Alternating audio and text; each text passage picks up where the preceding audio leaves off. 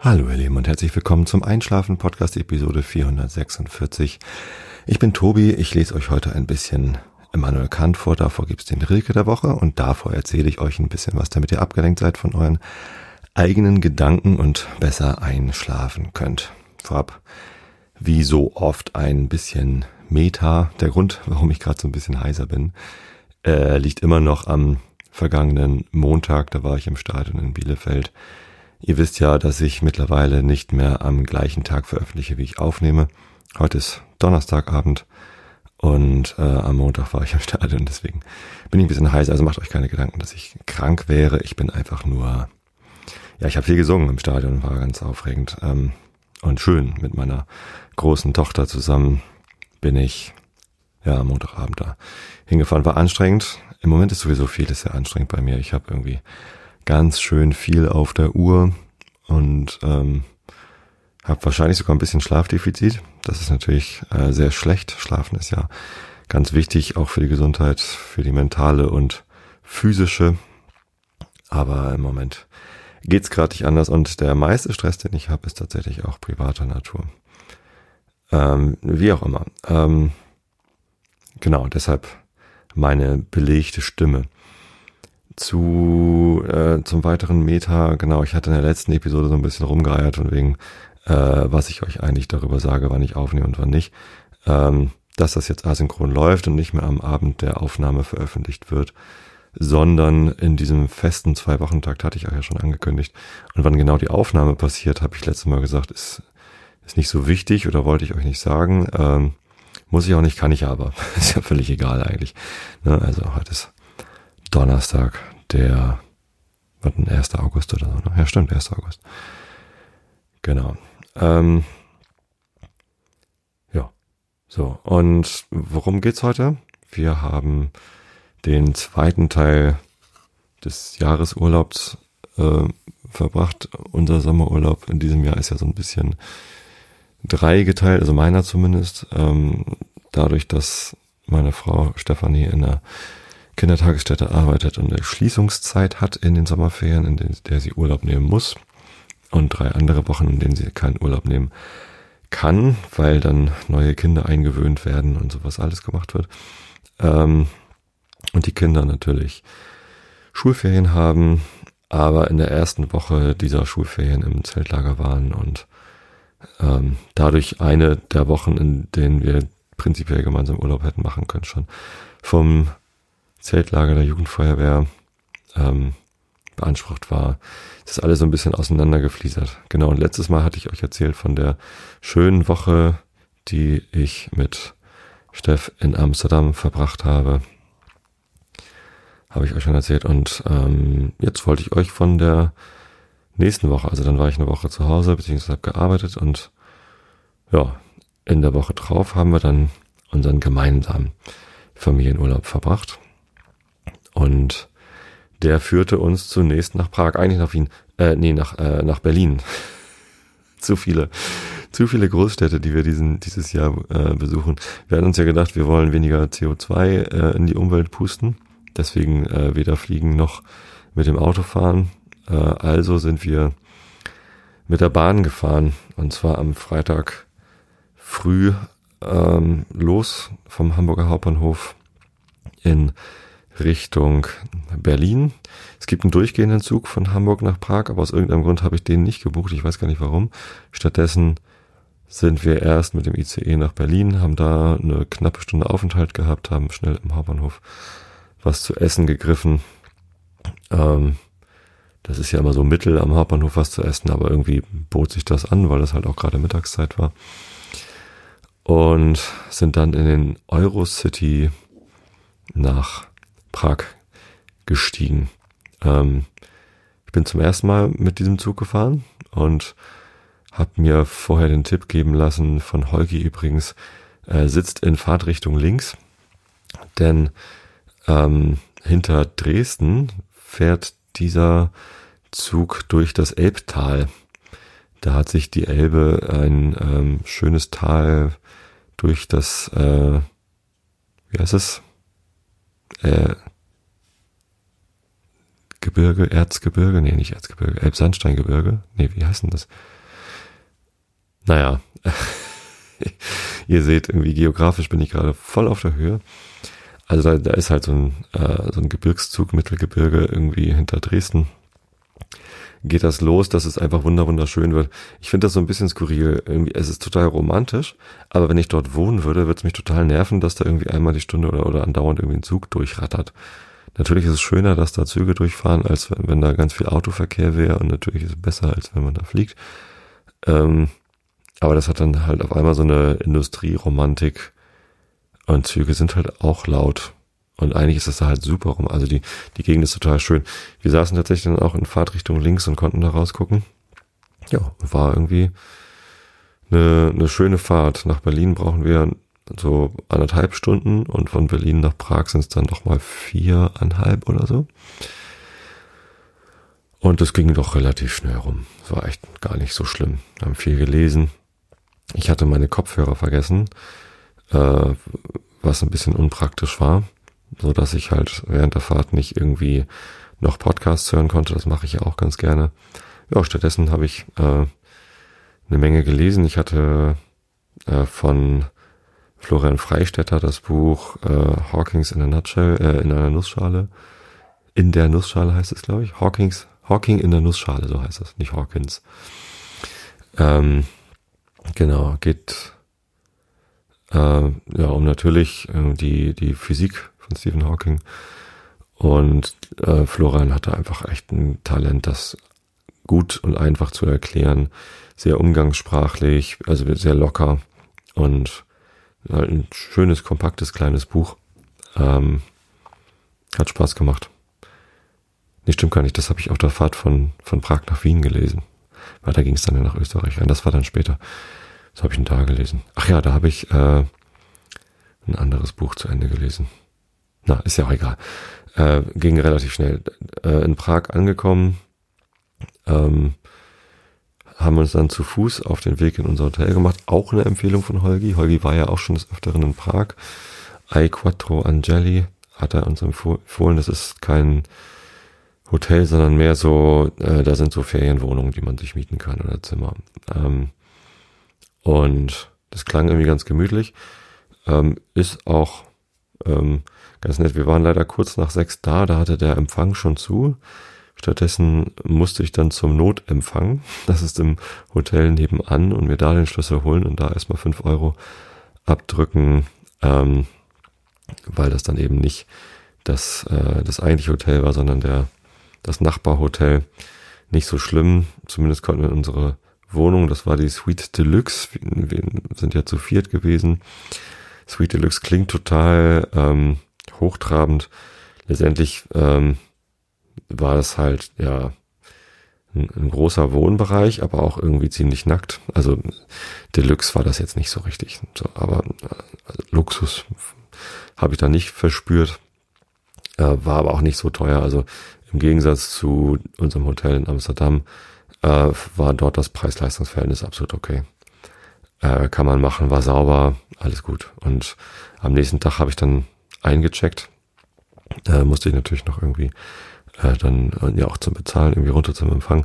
Alles nett, alles gut. So. Und die Lage ist auch echt gut. Also vom Hauptbahnhof sind wir 20 Minuten gegangen. Leider ist auf dem Weg dorthin, also Prag hat halt sehr viel Kopfsteinpflaster und Straßenbahn. Und ich hatte den, den großen Koffer, also wir hatten einen sehr großen Koffer, der auch noch relativ neu war, äh, der entsprechend auch sehr schwer war. Ähm, und da ist mir dann gleich mal ein Rad kaputt gegangen. Und das ist echt ärgerlich, weil so einen großen, schweren Koffer zu schleppen oder auf kaputten Rollen äh, rumschieben, macht halt einfach echt keinen Spaß. Das heißt, ähm, am Samstag war dann für uns erstmal Koffer kaufen angesagt. Ähm, und den kaputten Koffer haben sie im Hotel dann auch gleich entsorgt. Das war sehr nett. Ja. Ähm, also lieber mehrere kleinere Koffer als einen großen schweren Koffer, wenn man nach Prag fährt. Denn da ist wirklich ja, fast ausschließlich Kopfsteinpflaster angesagt und sehr holprig alles. Ja, ansonsten haben wir am Freitagabend gar nicht mehr viel gemacht, sind irgendwo essen gegangen. Was haben wir denn am Freitagabend gegessen? Ähm ich kann mich nicht erinnern, was wir Freitagabend gegessen haben. Irgendwie haben wir in Prag aber hauptsächlich gegessen und sonst spazieren gegangen. Ich weiß auch, dass ich am Freitagabend mit, äh, mit Steff noch irgendwie an der Moldau kurz spazieren gegangen bin, gar nicht mehr großartig, aber ähm, da haben wir auch das Stativ dann noch mitgenommen und haben so ein paar Abendbelichtungen gemacht. Das war jetzt nicht ganz so spektakulär wie die Krachten-Nachtbilder, die ich in Amsterdam gemacht habe. Haben wir auch guten Anklang gefunden bei euch. Also da haben sehr viele Leute auf das Sternchen geklickt bei Flickr. Da habe ich mich ganz toll drüber gefreut. Vielen Dank. Ähm, aber ja, war ganz okay. Ähm, äh, die Nacht war, also wie gesagt, wir haben da gut geschlafen. Das war, das war ganz okay. Und am, am Morgen sind wir dann irgendwo frühstücken gegangen. Da gab's äh, genügend kleine Cafés drumherum am Samstag. Ein bisschen die, die Stadt erkundschaftet, sind im Wesentlichen äh, gelaufen, haben die Karlsbrücke gesehen, sind da aber gar nicht rüber, sind dann, also zumindest nicht gleich, ähm, in die Innenstadt. Da ist ja diese, jetzt muss ich gerade mal nachgucken, wie dieser Platz heißt. Es gibt da so ein äh, nicht den Wenzelsplatz, da waren wir auch, aber es gibt auch ähm, den, einen Moment, da ist diese astronomische Uhr, also relativ zentral in Prag. Ähm, Entschuldigung. Ich glaube mal eben. So. Also da. Ach, da steht das natürlich. Staromestitske Namesti. Hm.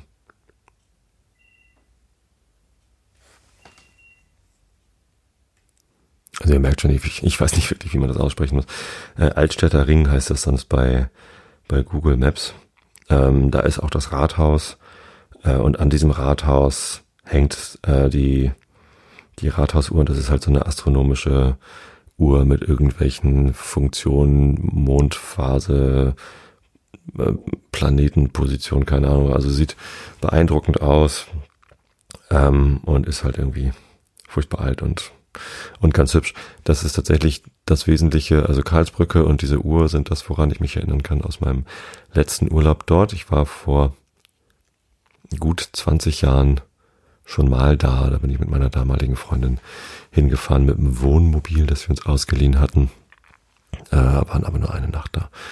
Und ja, jetzt hatten wir halt ein bisschen mehr Zeit. Ähm, haben entdeckt, was es alles so für Museen gibt ähm, und hatten dann am Abend eine, also sind dann noch über den Wenzelsplatz, waren noch ein bisschen shoppen. Ähm, das ist, der Wenzelsplatz ist halt so eine ganz, ganz lang gestreckte Prachtstraße, die auf das, ich glaube, Naturkundemuseum zuführt. Das sieht aus wie so ein Schloss, das also sieht alles aus wie ein Schloss in Prag.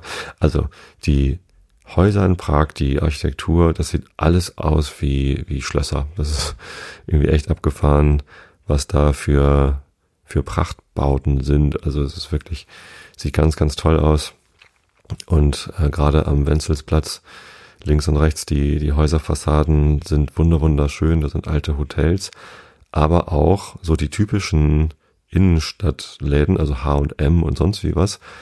Aber eben alles in so wunderhübschen Häusern. Das ist wirklich äh, ganz, ganz lustig da. Also wir waren jetzt nicht bei H&M drin, aber ähm, ja, haben uns halt so ein bisschen umgeguckt. Genau, nachdem wir dann einen Koffer gekauft haben, sind wir dann kurz zurück in unser Hotel und abends sind wir dann essen gegangen, auch wieder auf Empfehlung von Holgi. Irgendwie hat er uns da viele Tipps gegeben, äh, ins Taro. Ähm, das ist ein sehr feines Restaurant ähm, und sehr nett gemacht. Also da gibt's nicht viele Sitzplätze, sondern man sitzt quasi um die Küche herum an so einem Tresen und kann den Köchen beim Zubereiten der Speisen zuschauen. Ähm, ist ein bisschen hochpreisig, aber äh, in Prag ist irgendwie natürlich alles ein bisschen günstiger als in Deutschland und das fünf Gänge vegetarische Menü kostete dann umgerechnet äh, 36 Euro. Das ist natürlich mehr, als wir normalerweise für Essen ausgeben, Aber wir dachten uns, naja, wenn man zu dem Preis so ein Fünf-Gänge-Menü bekommen kann, das mit Fleischmenü war dann sogar noch ein bisschen teurer, aber ähm, haben uns dann beides halt mal gegönnt. Und das war wirklich spektakulär. Das war wirklich ganz, ganz toll. Ähm, so Geschmackskombinationen, die man, die man so, also es ist halt wirklich ein, ein sehr edles Restaurant. Es macht halt auch wirklich Spaß, da zu sitzen und den Köchen zuzugucken, wie sie dann mit ihren Pinzetten äh, einzelne Blättchen von irgendwelchen äh, Kräutern abzupfen, die da rumstehen und dann äh, vorsichtig drapieren. Und es sah, das Essen sah toll aus, das Zubereiten äh, sah toll aus und es hat dann eben auch ganz fantastisch geschmeckt. Also mir zumindest. Die Kinder waren teilweise nicht ganz so begeistert, weil es eben auch sehr intensive Geschmäcker waren. Aber ähm, ein absolutes Erlebnis und ich kann das nur empfehlen. Ihr solltet reservieren, weil es eben gar nicht, also wenn ihr dort mal hin wollt, ähm, weil es eben gar nicht so viele Sitzplätze gibt. Und ich glaube, die müssen es auch gut planen, äh, wer denn da eigentlich kommt und so. Aber ja, da gibt's dann eben so Gepäckteilchen und sous vide zubereitete, ähm, ja, was hatten wir da? Ich glaube, so bei dem, nee, sous vide gab's natürlich nur bei den Fleischgerichten, so Baby-Oktopus und Ente war, glaube ich, dann der eine Hauptgang. Ja, auch die Getränke waren toll. Da gab's halt selbstgemachten Eistee und Limonade und wir hatten ein bisschen Wein. War, war ein ganz, ganz toller Abend. Genau. Also wir wieder zurückgegangen. Das war der Samstag und am, am Sonntag haben wir dann durchaus ein bisschen mehr Programm gemacht. Die Kinder hatten sich gewünscht, dass wir äh, zu Madame Tussaud gehen, einem Wachsfigurenmuseum. Das gibt's ja in vielen Städten. Es gab dort in, in dieser einen Straße in der Altstadt sogar zwei Wachsfigurenkabinetts und ich dachte, naja, Madame Tussaud ist der größere Name. Gehen wir halt mal dahin und äh, hoffen, dass das irgendwie gut ist. Das war ziemlich enttäuschend. Es war recht klein, wir waren da ziemlich schnell durch und die Figuren waren nicht schlecht, aber es waren halt sehr wenige irgendwie. Also es war, ähm, naja, nicht so, nicht so der Knaller. Das kann man sich sparen. Das Geld hätten wir besser anlegen können. Vielleicht ist das andere Wachsfigurenmuseum in Prag besser. Das ist in Kombination mit einem Schokoladenmuseum. Das wäre natürlich nochmal ganz interessant gewesen. In der Hoffnung, dass man da auch viel probieren kann oder so. Aber ähm, ja, keine Ahnung.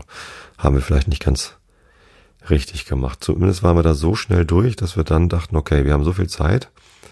Wir gehen jetzt doch noch zur Burg. Eigentlich ähm, haben wir gedacht, die Burg, das ist so eine Hauptsehenswürdigkeit in Prag, sparen wir uns. Das könnte, hätte durchaus zu viel sein können. Ähm, und hatten dann aber eben doch die Zeit und sind dann da hochgelatscht, die ist so ein bisschen hochgelegen und mussten uns dann, weil wir uns gar nicht so richtig darauf vorbereitet haben, erstmal gucken, was es denn da so alles gibt. Da gibt's dann den, den Veitsdom, den sieht man ja auch von Weitem. Das ist halt eine sehr große Kirche in dieser Burganlage, aber es gibt auch eben so ein paar Höfe und alles Mögliche. Gibt dann verschiedene Eintrittskartenpakete, die man sich kaufen kann. Mussten wir auch erstmal rausfinden, wo man die kaufen kann. Interessanterweise ähm, ist dann ganz hinten. Also man muss ganz durch die Burg durch. Und da gibt's dann eine Touristeninformation, zwei sogar. Eine im zweiten und eine im dritten Hof. Äh, am zweiten Hof war eine ewig lange Schlange äh, von Leuten, die Eintrittskarten kaufen wollten. Und im dritten Hof war äh, niemand. Da hatten, haben sie dann auf uns gewartet, dass wir dann da Tickets kaufen. Ähm, wir haben dann einfach ja, irgend, irgendein Paket. Ich habe gesagt, ich hätte gern hierfür, also mindestens Veitsdom und die Basilika sollte dabei sein, weil das Sachen waren, die wir uns gerne angucken wollten. Und zusätzlich waren dann noch zwei, drei andere Sachen äh, mit drin. Ja, und das war recht beeindruckend. Also dieser Dom ähm, ist, ist sehr düster. Da gibt's dann hinten so einen Gang rum, wo man irgendwie so eine ähm, Figur von, das war nicht Veit, sondern Nikolaus, St. Nico, nee, irgendein Heiliger, äh, so ein Schrein, an dem man dann vorbei gedrängt wird. Also, also da sind dann halt auch echt wirklich sehr, sehr viele Touristen. Insgesamt, ich meine, im Sommer bei sehr hohen Temperaturen ein Wochenende in Prag, vollkommen klar, das ist voller Touristen. Also das ist, das war, die ganze Stadt war rappelvoll ähm, und die Burg natürlich auch. Ähm, trotzdem ist dieses Burggelände so groß, dass man immer mal wieder Ecken findet, wo es halt nicht ganz so rummelig war, wo man dann wieder Luft holen konnte. Aber im Veitsdom selber, ähm, da, da möchte man dann hinter dem Altar quasi einmal da diese Runde drehen und, ähm, und sich das angucken. Und das ist schon ähm, doch recht, recht beeindruckend. Also was da so an, an Kunst rumsteht. Ja, das war sehr schön. Basilika hat mir sogar noch besser gefallen. Ist ein bisschen kleiner, waren auch nicht ganz so viele Leute drin. Ähm, und ja, halt diese, diese Fresken, Deckenmalerei, ähm, bunte Fenster und ja, es ist, es ist schon sehr, hat, hat einen sehr schönen, sehr schönen Stil da alles. Ja, dann durften wir noch ins Goldene Gässchen. Ähm, das ist weiter vorne in der Burg so ein Bereich, wo halt die, die Handwerker gelebt haben und da ist es natürlich eng. Also das ist halt wirklich so, wie man sich eine alte Burg vorstellt. Die, die Herrscher und Könige und, und, und Adelsleute haben viel Platz und Prunk und, und tolle Sachen und die, die Handwerker haben natürlich ganz kleine Wohnungen und das ist dann ganz eng und wenn man die dann mit ganz vielen anderen Touristen gemeinsam besuchen kann, ist es da natürlich äußerst äh, gepackt, äh, aber ganz lustig äh, mit so einer Ausstellung von lauter Ritterrüstungen und ja, dann kann man halt in den in die alte Wohnung von dem Quacksalber reingucken, wie er da irgendwie seine Kräuter getrocknet hat und einen großen Mörser rumstehen hat. Ähm, das war, das war nett. Also nicht notwendig, in dieses goldene Gässchen reinzugehen. Da sind dann natürlich auch wieder kleine Littchen, wo man lauter Sachen kaufen kann. Äh, muss man aber nicht. Ja. Ähm, dann gab's natürlich da dann auch noch den äh, Thronsaal, nee, was war das? Wie hieß das? Keine Ahnung, Kaiser? Saal, irgendwas. Ähm, zumindest äh, konnten wir auch noch dorthin, wo halt der Prager Fenstersturz stattgefunden hat, im 17. Jahrhundert irgendwann Auslöser zum 30-jährigen Krieg. Wäre wahrscheinlich jetzt total gut, wenn ich das Jahr wüsste, 1648 vielleicht oder so, keine Ahnung. Ähm, und an so einem historischen Ort zu stehen und zu gucken, aha, das ist also das Fenster ähm, ist schon, ja, man, man spürt da so diesen Hauch der, der Geschichte und an, an genau der Stelle zu stehen. Ähm, war irgendwie ganz nett. Für meine kleinere Tochter war es aber beeindruckender, als wir dann ähm, gestern Abend noch im Kino waren und endlich äh, Spider-Man Far From Home geguckt haben. Ähm, übrigens ein sehr, sehr schöner Kinofilm. Ich bin nicht so ein Marvel-Fan. Ich mag diese Comic-Superhelden-Geschichten eigentlich. Ja, das kann man mal machen, aber ich bin da kein Fan und ich habe auch nicht viele davon gesehen. Wir haben jetzt den, den letzten Iron Man-Film, äh, hab schon wieder vergessen, wie der hieß, ähm, haben wir zusammen geguckt und damit ich den besser verstehe, hat meine Frau gesagt, lass uns den vorher auch nochmal gucken mit diesem komischen Krieg. Ähm, ja, kann man sich angucken, äh, aber es ist nicht so meine Welt. Dieser Spider-Man-Film allerdings, ähm, der hat mir richtig gut gefallen. Also der war optisch sehr, sehr gut gemacht. Der hat mich sehr, häufig an Matrix erinnert, was so die, die Anmutung anging mit den ganzen Virtual Reality Geschichten und so. Ähm, das war, äh, ja, also spektakulär, wirklich toll. Äh, teilweise ein bisschen viel alberner Humor, aber das gehört wohl irgendwie dazu ich mochte das. Das war, das war ein netter Film. So, und der spielt halt zum Teil auch in Prag äh, und eben auch auf der Karlsbrücke. Als wir dann im Kino saßen und Loris dann äh, den Drehort wiedererkannt hat. Wobei das natürlich wie in allen Filmen dann nicht alles ganz naturgetreu ist. Dann in der einen Szene stehen sie da, in der nächsten sind sie in der Stadt ganz woanders. Ähm, aber äh, auf der Karlsbrücke, oh, ich stand auf der gleichen Brücke wie Tom Holland. Man hat die Karlsbrücke natürlich eigentlich gar nicht erkannt, weil Äh, Im echten Leben ist es da rappelvoll, überall stehen so äh, Leute, die ihre Stände aufgebaut haben, wo halt Zeichner sitzen, die Porträts anfertigen oder ich schreibe ihren Namen auf Japanisch auf ein Reiskorn oder keine Ahnung, solche Sachen. Ähm, da ist halt echt viel los. Ja, und im Film war da halt niemand. Also die Brücke war komplett leer geräumt. Ich glaube, die haben sogar mit CGI noch äh, Sachen korrigiert auf der Brücke, damit die auch möglichst, möglichst alt aussieht. Das war nicht die Karlsbrücke, wie man sie kennenlernt, wenn man denn dort ist. Ja. Ähm, genau, aber für mich war es halt so, diese, diese historischen Orte da zu besichtigen, sehr nett. Am Samstagabend waren wir dann auch wieder essen. Und zwar habe ich noch eine, ähm, eine Bekannte in Prag, keine besonders gute Bekannte, aber ich kenne sie aus dieser retrospektiven Welt. Äh, Silvana, auch ein Agile Coach aus Prag, beziehungsweise die so auf der ganzen Welt äh, unterwegs ist. Und ähm, ja, also weil ich da halt einen Kontakt hatte, habe ich sie gefragt, hey, hast du vielleicht Zeit, wollen wir uns treffen und hast du Empfehlungen für vegetarische Restaurants? Äh, wir versuchen ja Fleisch zu vermeiden. Äh, Mareile ist Vegetarierin jetzt schon seit über einem Jahr und ähm, ich, ich esse auch sehr wenig Fleisch. Und äh, ja, ich habe da irgendwie ein, zwei Empfehlungen, sagte sie dann, und lass uns doch irgendwie Sonntagabend gemeinsam essen. Ähm, eine Sache habe ich noch vergessen, genau, bevor wir da in das Restaurant gegangen sind, um uns mit ihr zu treffen, waren wir im Kampa-Museum, heißt es, glaube ich. Ähm, und da war eine Fotoausstellung von Helmut Newton. Helmut Newton ist ja ein Porträt- und Modefotograf und der hat halt ja die großen schönen Reichen fotografiert, also Fernseh, äh, Filmstars äh, rauf und runter und, und Supermodels rauf und runter und hat halt irgendwie so einen, so einen ziemlich coolen Schwarz-Weiß-Stil entwickelt. Hat auch viel Aktfotografie gemacht. Das war für die Kinder natürlich so ein bisschen, äh, warum sind hier so viele äh, nackte Frauen? Aber ähm, das ist halt Kunst und das passte dann irgendwie auch und ähm, war jetzt irgendwie nicht anzüglich, auszüglich, haha.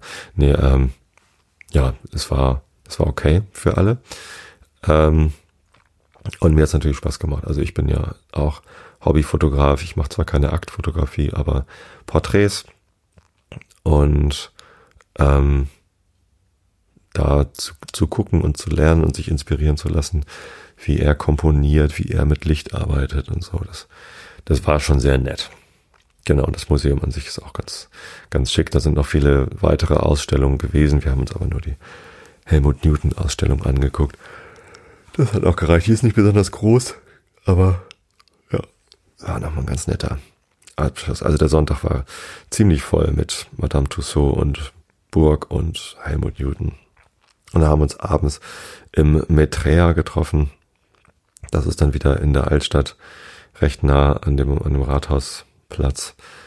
Ähm, ein sehr esoterisches Restaurant. Ich ähm, hab's ja so ein bisschen, ich, ich kann nicht so gut mit, mit wenn es zu esoterisch wird. Ähm, und auf der Karte dieses Restaurants stand dann als erstes irgendwie, ähm, dass alle Wasser, die dort angeboten werden, ener energisiert, nee, wie heißt das? Informiert und belebt, genau. Belebtes Wasser, also Granda-Wasser wurde dort, dort irgendwie angeboten. Äh, das halte ich ja für absoluten Spökenkrams. Ähm, und ich mag da eigentlich kein, kein extra Geld für ausgeben, aber ja, was soll's. Das Essen war tatsächlich ganz gut. Ich hatte da so ein ähm, äh, Quesadillas genau. Und ähm, die, also die, die Speisen waren alle gut. Ich habe noch Nachtisch, gab es dann auch noch irgendwie so einen, so einen super heftigen Mohnstrudel und ja, Schokotorte, keine Ahnung was. Also das war, das war echt gut. Ähm, und auch nicht, nicht besonders teuer. Also wenn die dann ihr Geld für informiertes Granda-Wasser ausgeben wollen, sollen sie es machen. Äh, ich würde das niemals tun. Ähm, das hat, glaube ich, noch weniger Effekt als Homöopathie. In meinen Augen. Ja. Ähm, Homöopathie hat ja wenigstens so einen Placebo-Effekt. Naja, ähm, bevor ich mich da jetzt irgendwie noch reinreite, ähm, erzähle ich dann noch vom Montag. Wir äh, mussten am Mittag dann am Zug sein, sind morgens noch, äh, also direkt neben unserem Hotel, äh, Ferienwohnungsdingsbums, gab's ähm, also äh, was mir Holgi auch empfohlen hatte, ist die App Spotted by Locals. Ähm, das ist eine, eine iPhone-App, wo man sich für verschiedene Städte dann die Pakete kaufen kann. Eine Stadt kostet dann irgendwie vier fünf Euro und da sind dann Empfehlungen, die halt von Locals ausgewählt werden, drin. Und ähm, da gab's halt direkt neben unserem Hotel eine Empfehlung für ein Café. Ähm, das heißt Supertramp Café. Und das ist so in, in so einem Hinterhof versteckt. Ich wäre da niemals reingegangen. Also wir sind tatsächlich schon, als wir gekommen sind, an diesem Café vorbeigegangen, ohne das zu sehen. Da muss man durch so einen Torbogen durch und da sieht irgendwie nach Autowerkstatt aus und man sieht so aus, als ob man in die Autowerkstatt reingeht, aber da kann man halt so durch und dann links durch eine Tür ist man halt im Innenhof und in dem Innenhof ist dann dieses Café. Und ähm, Spotted by Locals empfiehlt das, äh, weil, weil die einen besonders guten Kaffee machen, weil man da halt echt so ein bisschen abgeschieden ist. Und das war total gut. Also der Kaffee ist tatsächlich spektakulär lecker. Das Frühstücksangebot ist nicht so vielfältig. Also es gab da jetzt nicht noch irgendwie Omelette und sonst was, aber es gab ähm, so ein paar verschiedene Gebäckteilchen. Und es hat halt ausgereicht und man sitzt da halt mitten in der Stadt in so einem Innenhof. Es ist auf einmal total still. Äh, die, die Fassaden, also das hat so ein, so ein, ja, ein ganz, ganz besonderes Flair. Jetzt nicht, ich weiß nicht, wie ich es beschreiben soll.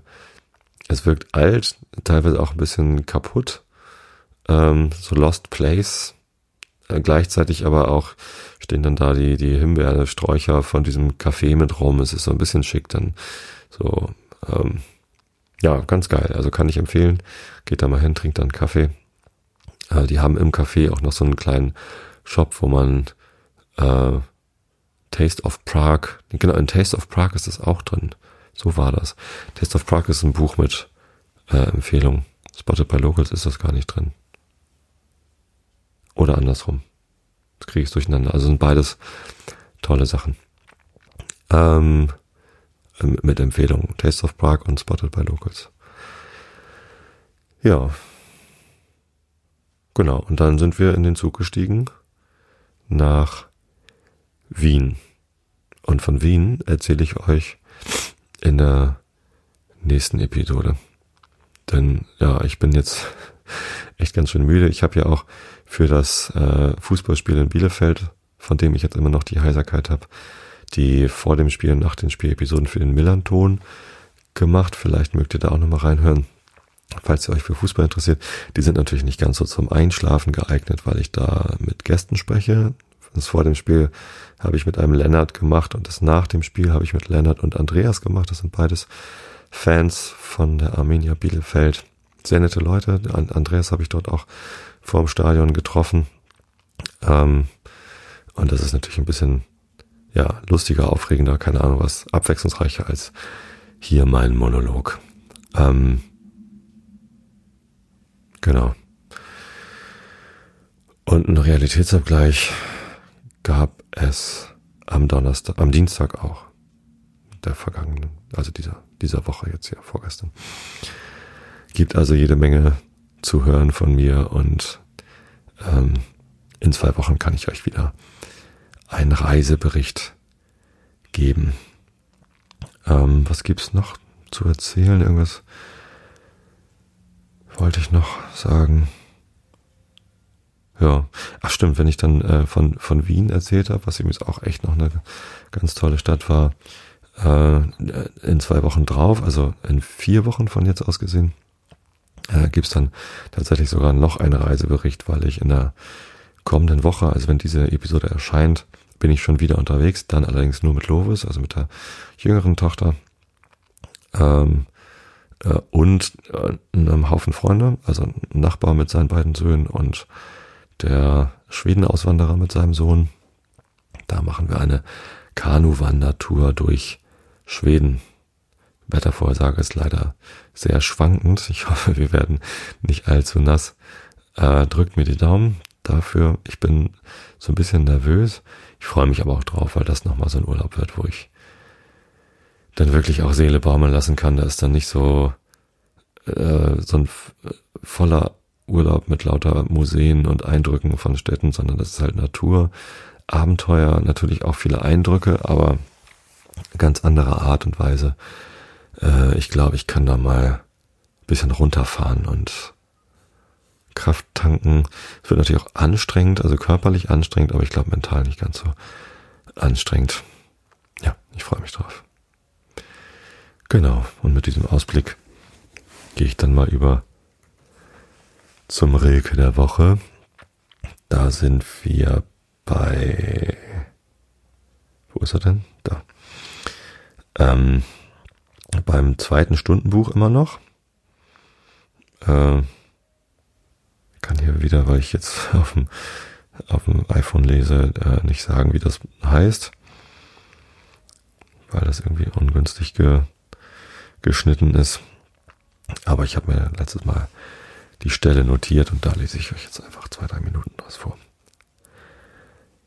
Jetzt bin ich wieder aufgebaut aus allen Stücken meiner Schande und sehne mich nach einem Bande, nach einem einigen Verstände, der mich wie ein Ding überschaut nach deines Herzens. Großen Händen, o oh, kämen sie doch auf mich zu. Ich zähle mich, mein Gott, und du, du hast das Recht, mich zu verschwenden.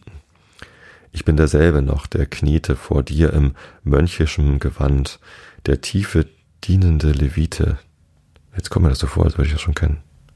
Aber ich glaube, das mit dem mönchischen Gewand gab es einfach vorher schon mal. Ähm, den du erfüllt, der dich erfand, die Stimme einer stillen Zelle, an der die Welt vorüberweht, und du bist immer noch die Welle, die über alle Dinge geht. Es ist nichts anderes, nur ein Meer, aus dem die Länder manchmal steigen. Es ist nichts anderes denn ein Schweigen von schönen Engeln und von Geigen, und der Verschwiegene ist der, zu dem sich alle Dinge neigen. Von seiner Stärke strahlen schwer.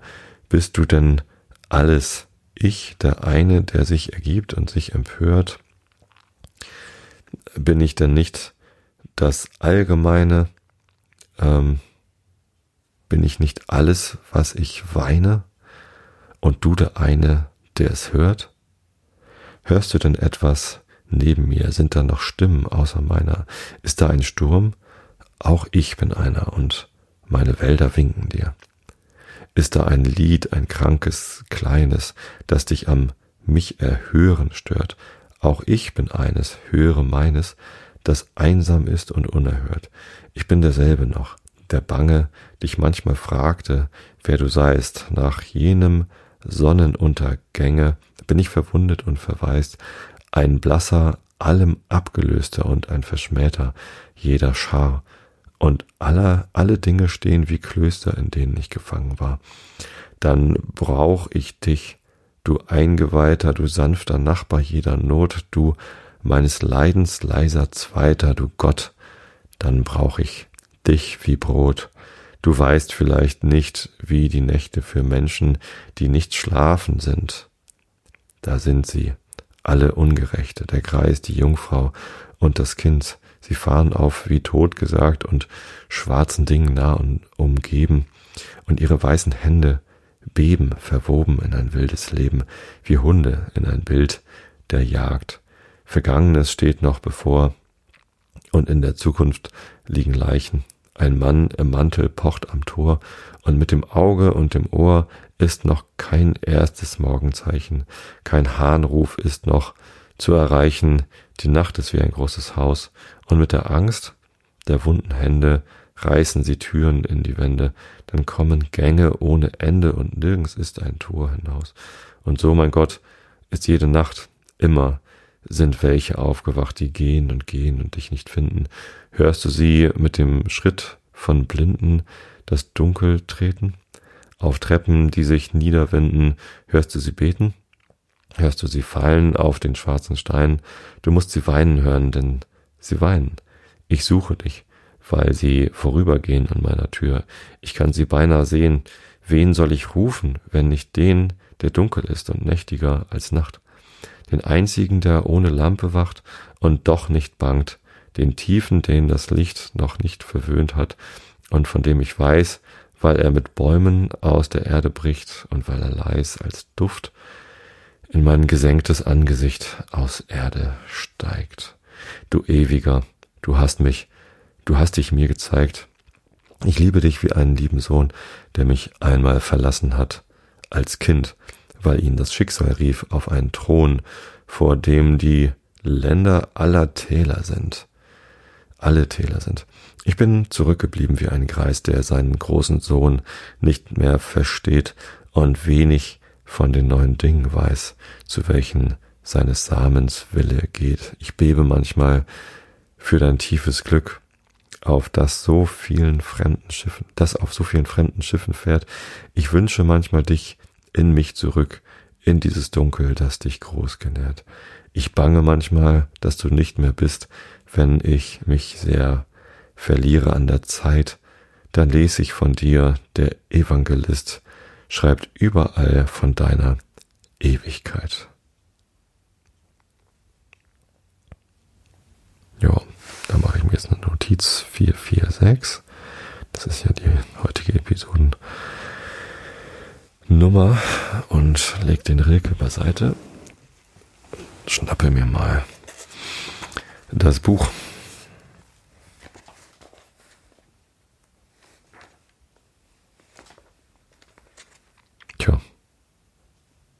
habe ich mir jetzt zwar Lesezeichen reingelegt, aber keine Markierung gemacht, bei welchem Absatz ich aufgehört habe. Ähm, Gehe ich doch mal davon aus, dass das bis ungefähr dahin war. Ja, Blätter, Blätter. Also, Immanuel Kant, Kritik der reinen Vernunft. Im zweiten Band, ich bin auf Seite B 674 ähm, in der transzendentalen Dialektik von dem regulativen Gebrauch der Ideen. Augen zu und zugehört. Wenn die Vernunft ein Vermögen ist, das Besondere aus dem Allgemeinen abzuleiten, so ist entweder das Allgemeine schon an sich gewiss und gegeben, und als denn erfordert es nur Urteilskraft zur Subsumption, und das Besondere wird dadurch notwendig bestimmt. Dieses will ich den apodiktischen Gebrauch der Vernunft nennen oder das Allgemeine wird nur problematisch angenommen und das ist eine bloße Idee. Das Besondere ist gewiss, aber die Allgemeinheit der Regel zu dieser Folge ist noch ein Problem. Ich muss mal eben gucken, wie lange das Kapitel noch ist, bevor ich mich hier zu weit verstricke. Okay, das ist noch lang genug, um mehrere Abende daraus vorzulesen langes Kapitel, dann lese ich einfach so weit, wie ich mag. So werden mehrere besondere Fälle, die insgesamt gewiss sind, an der Regel versucht, ob sie daraus fließen. Und in diesem Falle, wenn es den Anschein hat, dass alle anzugebende besondere Fälle daraus abfolgen, wird auf die Allgemeinheit der Regel aus dieser aber nachher auf die alle Fälle, die auch an sich nicht gegeben sind, geschlossen. Diesen will ich den hypothetischen Gebrauch der Vernunft nennen. Der hypothetische Gebrauch der Vernunft aus zum Grunde gelegten Ideen als problematischer Begriff ist eigentlich nicht konstitutiv, konstitutiv, nämlich nicht so beschaffen, dass dadurch, wenn man nach aller Strenge urteilen will, die Wahrheit der allgemeinen Regel als die Hypothese angenommen worden folge. Denn wie will man alle mögliche Folgen wissen, die, indem sie aus denselben angenommenen Grundsätzen folgen, seine Allgemeinheit beweisen, sondern er ist nur regulativ, um dadurch, soweit es äh, als es möglich ist, Einheit in die besonderen Erkenntnisse zu bringen und die Regel dadurch der Allgemeinheit zu nähern. Der hypothetische Vernunftgebrauch geht also auf die systematische Einheit der Verstandeserkenntnisse diese aber ist die, der Probierstein der Wahrheit der Regeln. Umgekehrt ist die systematische Einheit als bloße Idee lediglich nur projektierte Einheit, die man an sich nicht als gegeben, sondern nur als Problem ansehen muss, welche aber dazu dient, zu dem mannigfaltigen und besonderen Verstandesgebrauch ein Prinzipium zu finden und diesen dadurch auch über die Fälle, die nicht gegeben sind, zu leiten und zusammenhängend zu machen. Man sieht aber hieraus nur, dass die systematische oder Vernunfteinheit der mannigfaltigen Verstandeserkenntnis ein logisches Prinzip sei, um da wo der Verstand allein nicht zu Regeln hinlangt, ihm durch Ideen vorzuhelfen und zugleich der Verschiedenheit seiner Regeln Einhelligkeit unter einem Prinzip systematische und dadurch Zusammenhang zu verschaffen, soweit es sich tun lässt. Ob aber die Beschaffenheit der Gegenstände oder die Natur des Verstandes, der sie als solche erkennt, an sich zur systematischen Einheit bestimmt sei und ob man diese a priori auch ohne Rücksicht auf ein solches Interesse der Vernunft in gewisser Maße postulieren und also sagen könne, alle mögliche Verstandeserkenntnisse, darunter die empirischen, haben Vernunfteinheit und stehen unter gemeinschaftlichen Prinzipien, woraus sie unerachtet ihrer Verschiedenheit abgeleitet werden können. Das würde ein transzendentaler Grundsatz der Vernunft sein, welcher die systematische Einheit nicht bloß subjektiv und logisch als Methode, sondern objektiv notwendig machen würde. Wir wollen dieses durch einen Fall der, des Vernunftgebrauchs erläutern. Unter die verschiedenen Arten von Einheit nach Begriffen des Verstandes gehöret auch die der Kausalität einer Substanz, welche Kraft genannt wird. Die verschiedenen Erscheinungen eben derselben Substanz zeigen beim ersten Anblicke so viel Ungleichartigkeit, dass man daher anfänglich beinahe so viele, so vielerlei Kräfte derselben annehmen muss, als Wirkung sich hervortun, in, äh, wie in dem menschlichen Gemüte die Empfindung, Bewusstsein, Einbildung, Erinnerung, Witz, Unterscheidungskraft, Lust, Begierde und so weiter. Anfänglich gebietet eine logische Maxime, diese anscheinende Verschiedenheit so viel als möglich dadurch zu verringern, dass man durch Vergleichung die versteckte Identität entdecke und nachsehe, ob nicht Einbildung mit Bewusstsein verbunden, Erinnerung, Witz, Unterscheidungskraft vielleicht gar Verstand und Vernunft sei. Die Idee einer Grundkraft, von welcher aber die Logik gar nicht ausmittelt, ob es dergleichen gäbe, ist wenigstens das Problem einer systematischen Vorstellung der Mannigfaltigkeit von Kräften. Das logische Vernunftprinzip erfordert diese Einheit so weit als möglich zustande zu bringen, und je mehr die Erscheinungen der einen und anderen Kraft und unter sich identisch gefunden werden, desto wahrscheinlicher wird es, dass sie nichts als verschiedene Äußerungen einer und derselben Kraft seien, welche komparativ ihre Grundkraft heißen kann. Ebenso verfährt man mit den übrigen. Die komparativen Grundkräfte müssen wiederum untereinander verglichen werden, um sie dadurch, dass man ihre Einhelligkeit entdeckt, einer einzigen radikalen, das heißt absoluten Grundkraft nahe zu bringen. Diese Vernunfteinheit aber ist bloß hypothetisch.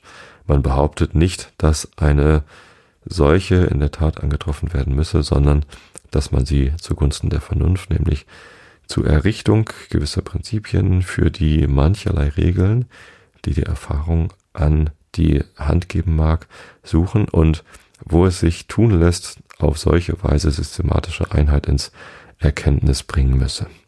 Es zeigt sich aber, wenn man auf den transzendentalen Gebrauch des Verstandes acht hat, dass diese Idee einer Grundkraft überhaupt nicht bloß als Problem zum hypothetischen Gebrauche bestimmt sei, sondern objektive Realität vorgebe, dadurch die systematische Einheit der mancherlei Kräfte einer Substanz postuliert und ein apodiktisches Vernunftprinzip errichtet wird. Denn ohne dass wir einmal die Einhelligkeit der mancherlei Kräfte versucht haben, ja selbst wenn es uns nach allen Versuchen misslingt, sie zu entdecken, äh, setzen wir doch voraus, es werde eine solche anzutreffen sein und dieses nicht allein, wie in den angeführten Falle, wegen der Einheit der Substanz, sondern wo sogar viele, ob zwar in gewissen Grade gleichartige angetroffen werden, an die Materie überhaupt setzt die Vernunft systematische Einheit mannigfaltiger Kräfte voraus, da besondere Naturgesetze unter allgemeineren stehen und die Ersparung der Prinzipien nicht bloß ein ökonomischer Grundsatz der Vernunft, sondern inneres Gesetz der Natur wird. Okay, ich kann nicht mehr. Das ist anstrengend. Ich wünsche euch allen, dass ihr in diesem Sommer, der teilweise sehr heiß und trocken ist, trotzdem genügend Schlaf findet. Es ist echt schwer einzuschlafen, wenn es so heiß ist. Ähm, ich wünsche euch insgesamt viel Schlaf, eine gute Zeit. Ähm, passt auf euch auf. Ich hab euch alle lieb und bis zum nächsten Mal.